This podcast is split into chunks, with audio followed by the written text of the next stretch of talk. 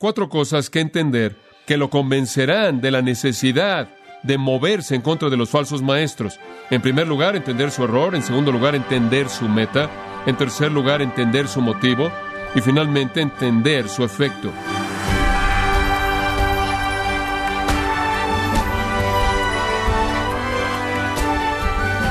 Le damos la bienvenida a esta edición de Gracia a vosotros con el pastor John MacArthur.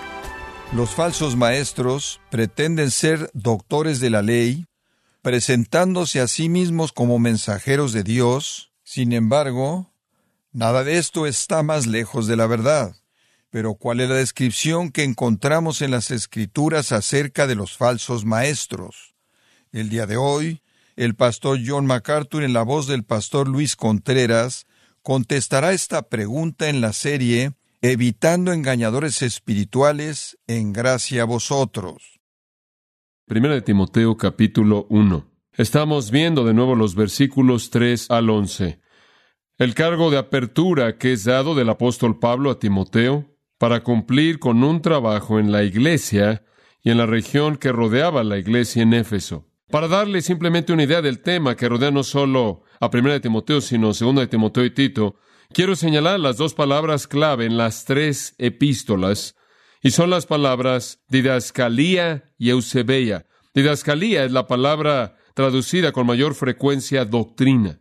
Es usada 21 veces en el Nuevo Testamento, 15 de las cuales en estas tres pequeñas epístolas. Eso nos da una clave para entender cuál es el tema de las epístolas. Todo tiene que ver con la doctrina, la necesidad de doctrina sana. La otra palabra, eusebeía, es la palabra traducida con mayor frecuencia piedad. Esa palabra aparece quince veces en el Nuevo Testamento y es usada diez de esas quince veces en estas tres epístolas. Ambas palabras son usadas ocho veces en Primera de Timoteo únicamente. Y cuando usted encuentra en una epístola breve una palabra repetida ocho veces, usted puede entender que está interlazada a lo largo de esa epístola breve de una manera temática. Simplemente eso nos dice que la preocupación de Pablo al escribirle a Timoteo es para que la doctrina verdadera y la vida piadosa sean una realidad en la iglesia. Y eso lo hace algo esencial, inclusive en la actualidad. Ahora, para que usted entienda qué importantes son estas dos características, de la doctrina verdadera y la vida piadosa, observe Tito. Tito, siendo la segunda de estas tres epístolas que Pablo escribió, aunque es la tercera en el orden en el Nuevo Testamento, y en la carta a Tito, Pablo está enfrentando gran parte de lo mismo que él enfrentó al escribir Primera de Timoteo. Y Tito, no de manera diferente a Timoteo mismo, es llamado a cumplir con una tarea muy parecida. Pero usted notará en Tito capítulo 1 que conforme Pablo bosqueja para Tito el tipo de líderes son llamados ancianos en el versículo 5, son llamados obispos en el versículo 7, simplemente dos términos diferentes para el mismo pastor, el mismo líder en la iglesia, pero conforme él los explica, a él le preocupa su virtud santa y su capacidad de enfrentar la doctrina sana, esas dos mismas cosas. Su virtud es el punto en los versículos 6 al 8. Y cuando Pablo le escribió a Tito, él tenía la misma preocupación que él tuvo cuando él escribió a Timoteo, que en la iglesia hubiera un liderazgo que se caracterizara por piedad. Lo segundo, y la segunda palabra clave en estas epístolas, fue este asunto de doctrina sana o de enseñanza correcta. Y entonces, el segundo aspecto del liderazgo de la iglesia, comenzando en el versículo 9, es la capacidad de comunicar la verdad. Este, que es un anciano u obispo pastor en la iglesia, debe ser retenedor de la palabra fiel, tal como ha sido enseñada. En otras palabras, él nunca se desvía de la verdad, para que él pueda exhortar con sana enseñanza y convencer a los que contradicen. Porque hay aún muchos contumaces, habladores de vanidades y engañadores, mayormente los de la circuncisión, estos judíos que querían imponer la salvación mediante la ley mosaica en la gente, a los cuales es preciso tapar la boca, que trastornan casas enteras enseñando por ganancia deshonesta lo que no conviene, por dinero. Uno de ellos, su propio profeta, dijo, los cretenses, siempre mentirosos, malas bestias, glotones ociosos, este testimonio es verdadero, por tanto repréndelos duramente para que sean sanos en la fe, no atendiendo a fábulas judaicas ni a mandamientos de hombres que se apartan de la verdad. Todas las cosas son puras para los puros, mas para los corrompidos e incrédulos nada les es puro, pues hasta su mente y su conciencia están corrompidas. Profesan conocer a Dios, pero con los hechos lo niegan, siendo abominables y rebeldes, reprobados en cuanto a toda buena obra. Pero tú habla lo que está de acuerdo con la sana doctrina. Ahora aquí de nuevo, en la descripción de los requisitos para un pastor, es esencial reconocer que hay dos categorías amplias. Una tiene que ver con vida piadosa y la otra tiene que ver con doctrina sana. Esas son las dos cosas que deben caracterizar al liderazgo de la iglesia. Y la infiltración de Satanás en la iglesia siempre es la infiltración de doctrina no sana y vida impía. Y en contra de eso debe venir la fortaleza de la piedad y la verdad. Ahora regrese conmigo a Mateo capítulo 7 por un momento y a las palabras de nuestro Señor, quien esperaba este problema en particular en la iglesia que enfrentamos.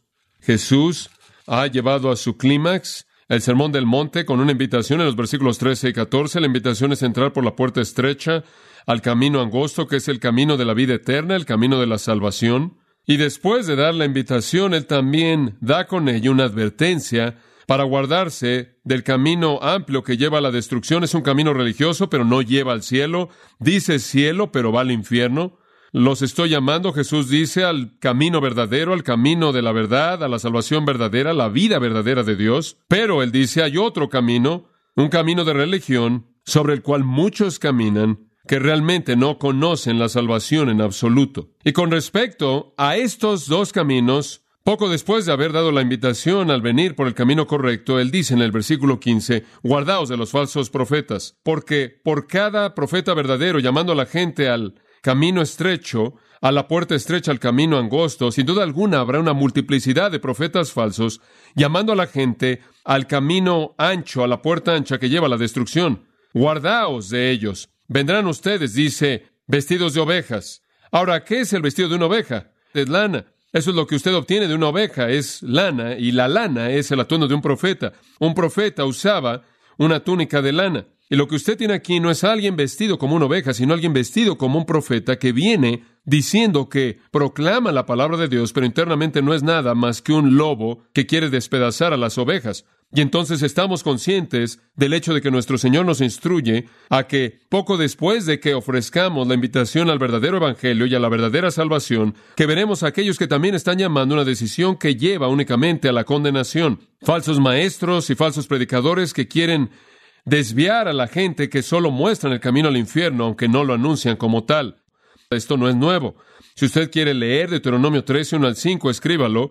Verá que inclusive en el libro de Moisés, allá atrás en la ley de Moisés, estaba la presencia de enseñanza falsa.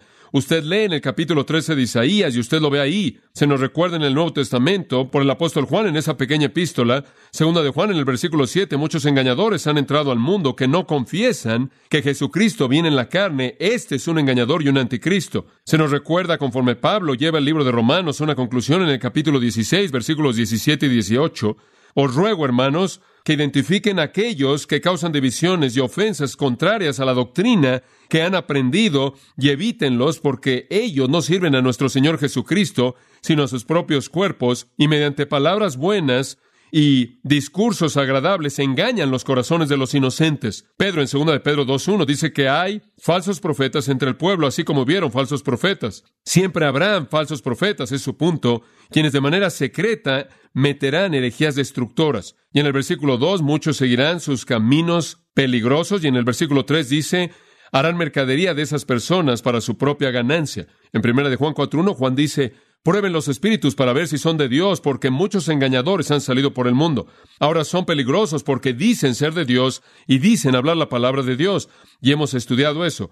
Jeremías nos recuerda en el capítulo 5, versículos 30 y 31, que los profetas profetizan falsamente y los sacerdotes gobiernan con su propia autoridad. Y a mi pueblo le encanta. En Jeremías 14, 14, él dijo, los profetas están profetizando mentira en mi nombre, ni los he enviado, ni les he mandado, ni les he hablado, están profetizando engaño. Ahora son peligrosos porque su engaño es un engaño condenador. Y viene de ese engañador más condenador de todos, Satanás, quien se disfraza a sí mismo como ángel de luz, dice 2 de Corintios, y todos sus mensajeros están disfrazados como ángeles de luz y salen a engañar. Algunos son herejes. Y supongo que en cierta manera, de manera general, podríamos definir a un hereje como una persona que de manera abierta rechaza la palabra de Dios y enseña cosas opuestas a la misma. Ese es un tipo de falso maestro. A otros podríamos llamarlos apóstatas. Apóstatas quien en una ocasión en el pasado siguieron la fe, pero ahora se han desviado.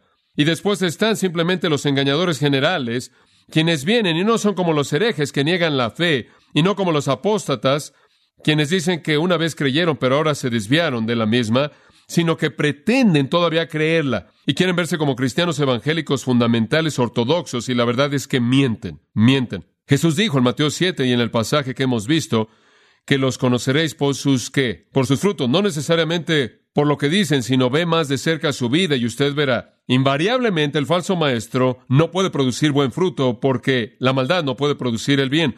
Jesús dice, no puedes tener bien saliendo de una fuente mala. Un árbol no puede producir tanto fruto bueno como malo. Y entonces ellos producen fruto malo, pero lo van a disfrazar. Esconden su fruto malo inevitablemente detrás de un atuendo eclesiástico, o tienen su fruto malo escondido bajo el aislamiento de la falta de rendición de cuentas. Existen sin ninguna rendición de cuentas a nadie y la gente no puede acercarse lo suficiente a ellos para ver la realidad de lo que está debajo de la máscara. Algunos de ellos esconden su fruto malo bajo un vocabulario santo o la asociación con cristianos buenos fructíferos. Algunos de ellos cubren su fruto malo al pertenecer a una asociación cristiana o con conocimiento bíblico pero normalmente no pueden esconderlo de todo mundo todo el tiempo. Y conforme regresamos a 1 Timoteo, permítame recordarle brevemente que ellos habían aparecido en ese lugar también en Éfeso, en donde Timoteo había recibido este ministerio, se habían levantado en la iglesia en Éfeso y sin duda alguna en las áreas que rodeaban esta iglesia, y Timoteo está ahí para corregir la situación y no es algo fácil, él está ahí para enseñar doctrina sana y él está ahí para enfrentar a los maestros falsos,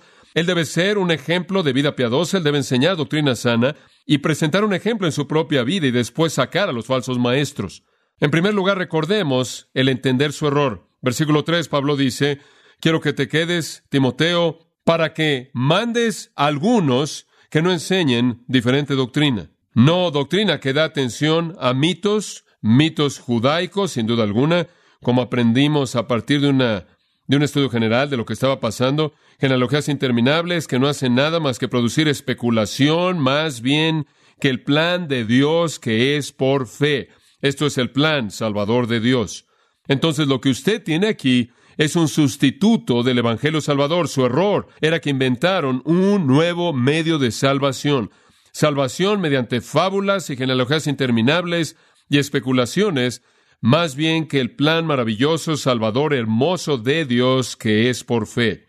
Como todos los falsos maestros, no había una puerta estrecha, no había arrepentimiento, no había confesión, no había admisión en mansedumbre y humillación que usted no podía alcanzar el estándar divino, sino que más bien habían inventado un sistema de justicia por obras que era un paralelo del sistema judío apóstata de su día, su religión de mérito humano, de salvación por obras, el Evangelio popular de que usted está bien como está, simplemente guarde algunas cuantas leyes y todo va a estar bien. Pero necesitaban ser detenidos porque su error era un error que era el punto absolutamente más importante de todos. Como puede ver, si usted cree algo equivocado acerca del Evangelio, todo lo demás no sirve, ¿verdad? Si usted tiene una creencia equivocada acerca del Evangelio Salvador, usted está condenado al infierno para siempre. Tiene que entender eso bien. Hay algunos lugares para variación, pero ese no es uno de ellos.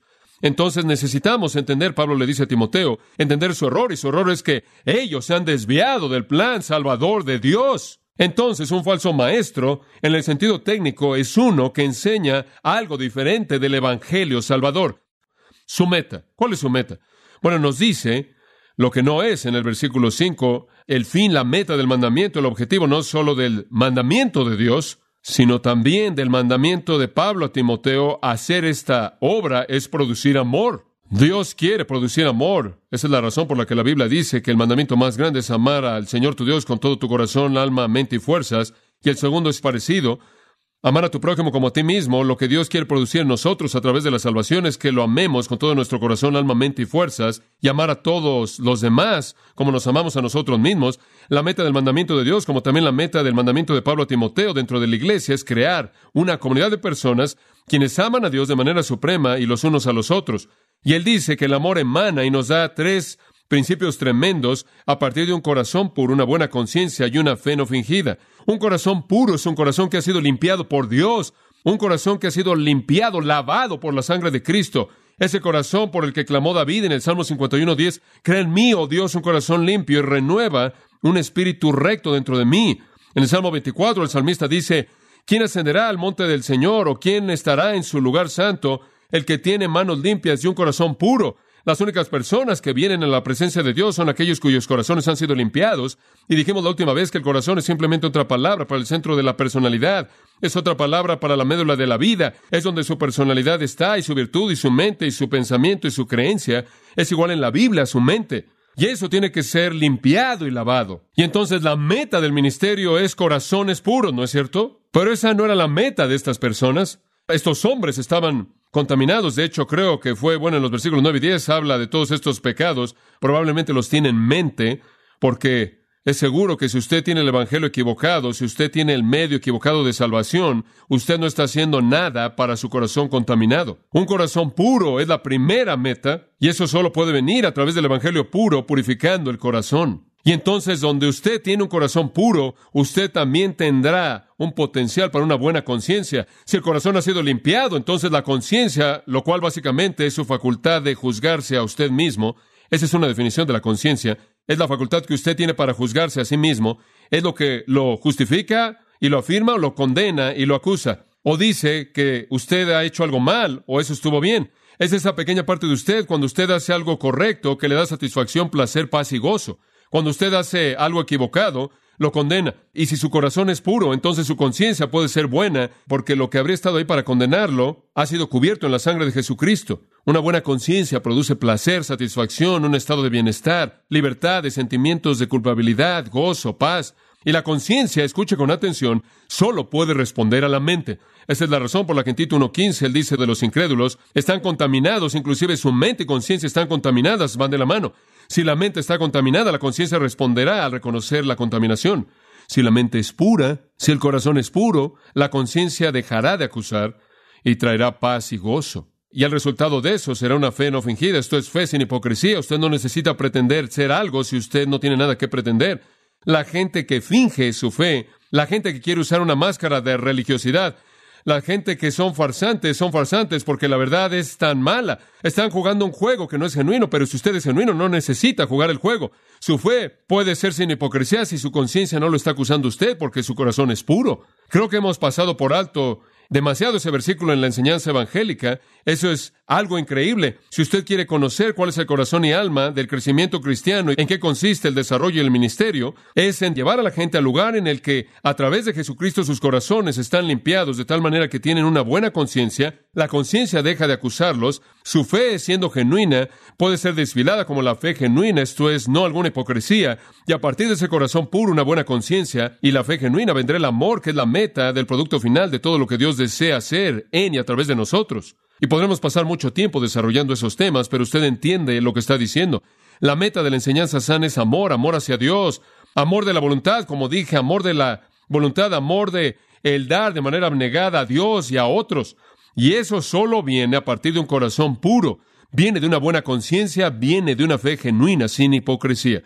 Entonces esas son las metas del ministerio apropiado y verdadero. Pero, versículo 6, de las cuales cosas, desviándose algunos, se han apartado a vana palabrería. Su meta está equivocada, su enseñanza está mal porque es el evangelio equivocado, su meta está equivocada porque es el objetivo equivocado. ¿Cuál es su objetivo? ¿Dinero? ¿Quieren enriquecerse? ¿Quieren dinero? Quieren dinero. Están metidos en eso por lo que pueden obtener. Quieren hacer mercadería de sus súbditos. Esa es la meta de los falsos maestros. Y todo lo que hacen destruye la posibilidad de un corazón puro. Están contaminados, su mensaje está contaminado. La doctrina que enseñan, capítulo 4 dice, la doctrina de demonios que viene de espíritus engañadores y se han desviado de la fe. Bueno, usted no va a tener un corazón puro si se aparta de la fe escuchando a espíritus engañadores y enseña doctrinas de demonios. No pueden tener una conciencia buena debido al versículo 2 del capítulo 4 dice, sus conciencias están cauterizadas. Sus conciencias están cauterizadas ni tienen una fe no fingida, porque el versículo 2 dice que hablan mentiras en hipocresía. Entonces el capítulo 4, versículos 1 y 2 hacen un contraste directo con las metas correctas y apropiadas del versículo 5.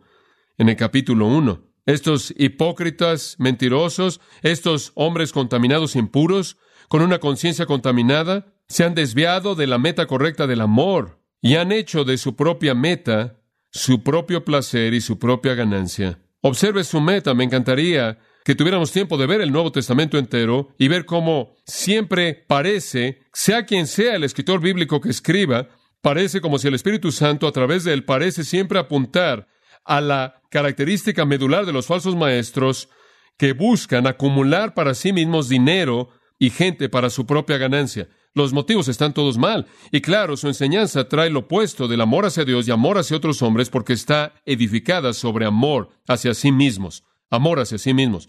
Lo tercero, y donde me gustaría que vieran por un momento, es el versículo 7, entender sus motivos. ¿Qué está detrás de esto? ¿Cuál es su motivo? ¿Qué es lo que realmente buscan?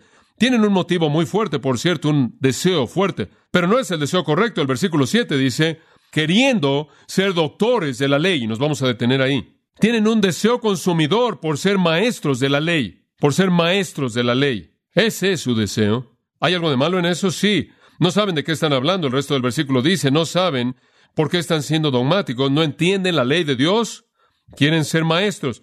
No es que quieren conocer la ley, no es que quieren conocer a Dios, no es que les preocupa a la gente, es que quieren el prestigio de ser reconocidos como un maestro de la ley. Estaban buscando una posición rabínica. Estaban en la iglesia buscando el prestigio y la prominencia y todo el paquete que iba con el rabino en la cultura judía. Querían eso. No estaban satisfechos con enseñarle a la gente la verdad. Querían, como Diótrefes, la preeminencia. Querían, como dice en Mateo capítulo 23, cuando Jesús condena a los fariseos, querían los principales asientos. Aman, dice en el versículo 6, los principales lugares en los banquetes y los principales lugares en las sinagogas y los saludos en los lugares públicos y les encanta ser llamados rabí, rabí, maestro, maestro. Todo era preeminencia. Querían usar esas túnicas elegantes y todo ese atuendo eclesiástico y buscaban esa prominencia y preeminencia. Querían el aplauso de los hombres. Querían recolectar la ofrenda. Querían ser maestros. Esto es simplemente lo opuesto de un verdadero motivo. Santiago 3.1 dice, dejen de ser tantos de ustedes maestros porque recibirán mayor condenación. El que realmente entiende la función de maestro entiende que no es un lugar para personas orgullosas.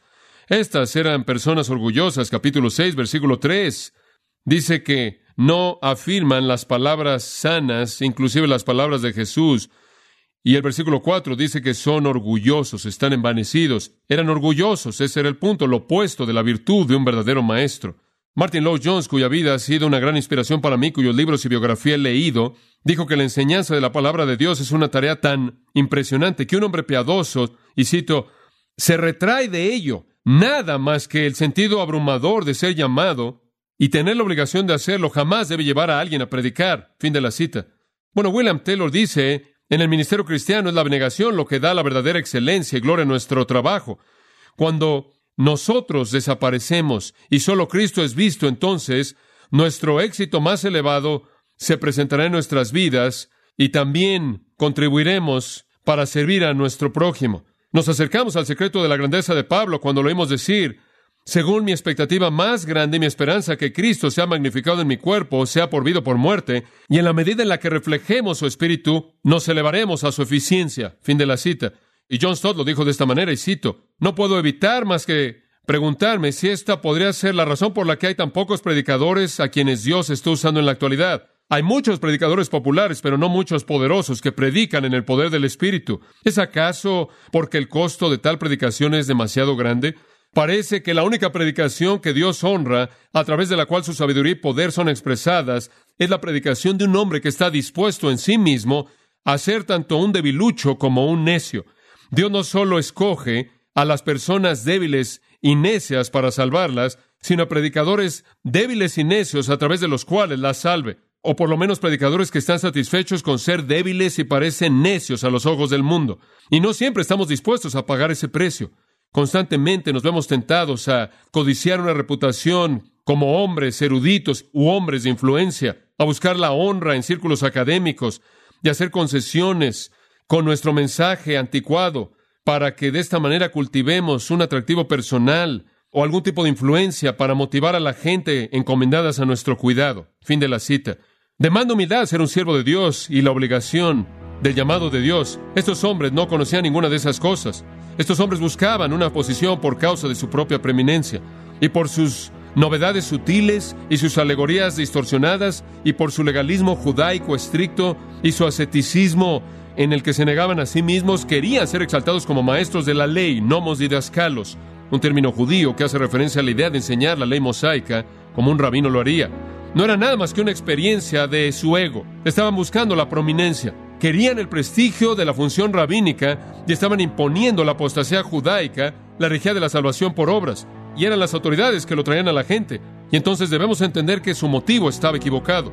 No eran hombres en humildad, motivados, obligados a predicar, eran hombres en orgullo buscando la preeminencia.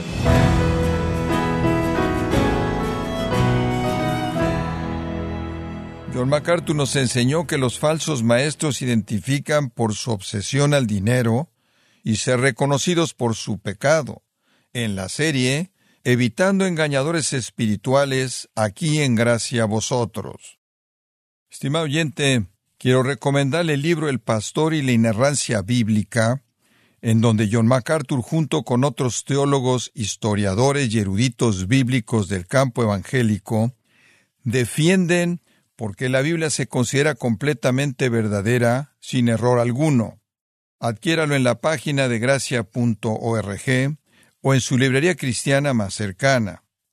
Y quiero recordarle también que puede descargar todos los sermones de esta serie Evitando engañadores espirituales, así como todos aquellos que he escuchado en días, semanas o meses anteriores, animándole a leer artículos relevantes en nuestra sección de blogs, ambos en gracia.org.